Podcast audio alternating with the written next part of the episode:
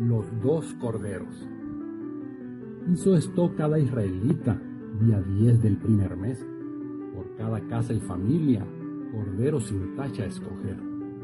Y el día 14 sin falta, dicho cordero a inmolar, cada entrada, cada puerta, con su sangre van a untar, salvándose de esta forma de la muerte y su poder, obteniendo la victoria y de Egipto libre ser. Conmemoración perpetua esta Pascua siempre hacer, señalando nuestra Pascua, que de Cristo iba a ser.